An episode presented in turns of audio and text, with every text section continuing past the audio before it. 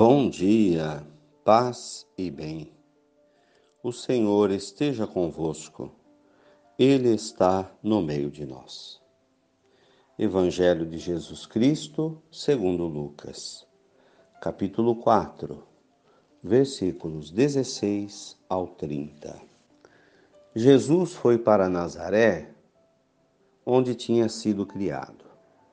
No sábado, entrou na sinagoga como era costume, e levantou-se para fazer a leitura. Foi-lhe dado o livro do profeta Isaías. Abrindo o rolo, ele encontrou o lugar onde está escrito: O Espírito do Senhor está sobre mim. Ele me ungiu para anunciar boas notícias aos pobres, libertação aos presos recuperação da vista aos cegos, liberdade aos oprimidos, e para anunciar o ano da graça do Senhor. Depois fechou o livro, entregou-a ao ajudante e sentou-se. E todos os olhos na sinagoga estavam fixos nele. Jesus então começou a dizer-lhes: Hoje se cumpriu essa passagem da Escritura que vocês acabaram de ouvir. E todos falavam bem dele e se admiravam com as palavras cheias de graça que saíam da sua boca e diziam: Não é este o filho de José? E Jesus lhe disse: Com certeza, vocês vão me dizer aquele provérbio: Médico, cura-te a ti mesmo. Faze isso também em tua pátria. Todas as coisas que ouvimos dizer que fizestes em Cafarnaum. E acrescentou: Eu lhes garanto, nenhum profeta é aceito em sua pátria. Em verdade lhes digo: havia muitas viúvas em Israel nos dias de Elias. O céu ficou fechado por três anos e meio, de modo que houve grande fome sobre a terra. Mas Elias não foi enviado a nenhuma delas e sim a uma viúva de Sarepta, na Sidônia. E havia muitos leprosos em Israel, no tempo de Eliseu.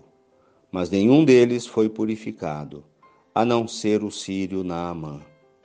Quando ouviram isso, todos na sinagoga ficaram furiosos. Levantaram-se e expulsaram Jesus da cidade.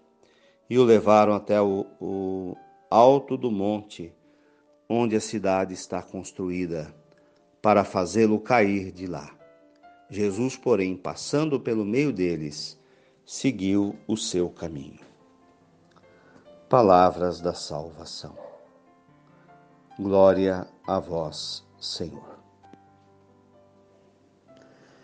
Que bom estarmos juntos nesta manhã de segunda-feira, encerrando o mês de agosto uma semana nova pela frente, aqui no nosso cantinho de oração, elevando o nosso coração ao Pai do céu, pedindo as suas bênçãos, agradecendo as suas graças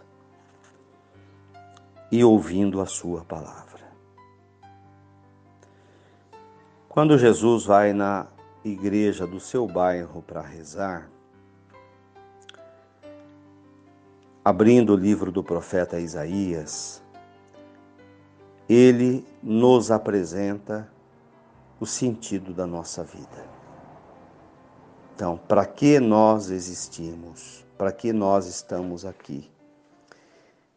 Então, usando as palavras de Isaías, Jesus vem dizer para todos nós: para anunciar um ano de graça.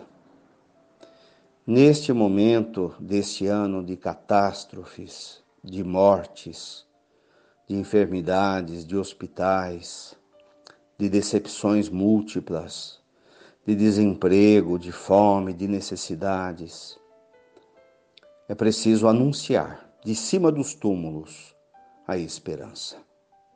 Anunciar um ano da graça do Senhor que vai chegar para nós.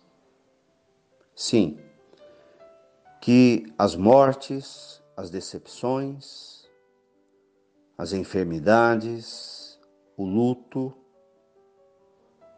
a pobreza, não matem a nossa esperança. Que possamos anunciar um ano de graça do Senhor. Em primeiro lugar, para nós mesmos, para o nosso coração e para todas as pessoas. Somos profetas da esperança. E a nossa missão? Nossa missão é anunciar Deus, sabendo que o Espírito Santo está sobre nós.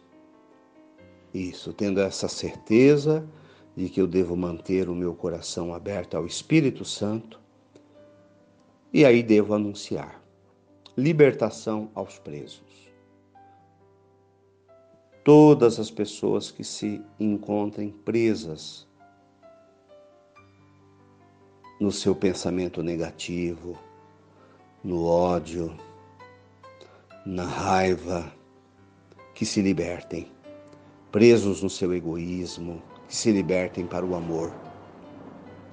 Recuperação da vista aos cegos. O mundo está cego. Como as pessoas não querem enxergar os pobres, os doentes, os famintos. E é nosso papel abrir os olhos das pessoas. Países inteiros, muitos países, oprimem os seus povos, anunciar aos oprimidos a libertação. Quantos povos se submetem ao poder dos seus algozes, com medo da morte e da prisão. Já perderam a esperança. Deixaram de acreditar na democracia num país livre. Porque não podem se rebelar com medo da prisão. Estão presos. A ditadores, a pessoas que um dia anunciaram democracia e depois se apegaram ao poder e não saíram mais. É sempre tempo de anunciar um novo tempo de como fim de opressão. Anunciar a liberdade. Não podemos nos acomodar na opressão. É preciso sonhar sempre para a liberdade. Anunciar um ano da graça do Senhor. É isso. O ano da graça do Senhor é este. Ele nos abre as portas para viver a graça. Esta é a nossa missão. Evidentemente que Jesus, com as suas palavras, provocou reação nos seus patriotas. Pessoas que não queriam enxergar, além daquele Jesus que eles conheciam, o Deus que havia dentro deles, o preconceito. Nenhum profeta é aceito na sua própria pátria. Isso nos serve também para saber valorizar as pessoas que estão ao nosso redor, muitas vezes dentro da nossa casa, que são pessoas que Deus colocou no nosso caminho para nos abrir os olhos, para nos dar alento, para nos amar. E a gente não enxerga, porque às vezes a gente fica enxergando, procurando a redenção em pessoas que estão longe de nós. E quantas vezes no meio de nós, ao nosso redor, no seio da nossa família, há pessoas boas que são dignas de crença. Valorizar. Por fim, queriam matar Jesus. Queriam jogá-lo de cima da montanha. E finalmente, ele saiu por outra porta e foi embora. Saber sair dos conflitos com dignidade.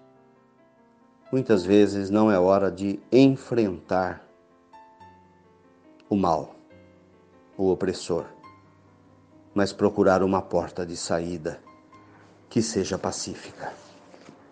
Louvado seja nosso Senhor Jesus Cristo, para sempre seja louvado. Ave Maria, cheia de graças, o Senhor é convosco. Bendita sois vós entre as mulheres. Bendito é o fruto do vosso ventre, Jesus. Santa Maria, Mãe de Deus, rogai por nós, pecadores, agora e na hora de nossa morte. Amém. Dai-nos a bênção, Mãe querida, Nossa Senhora de Aparecida. Tenham um bom dia, fiquem com Deus, mantenhamos acesa a chama da nossa fé. Abraço fraterno.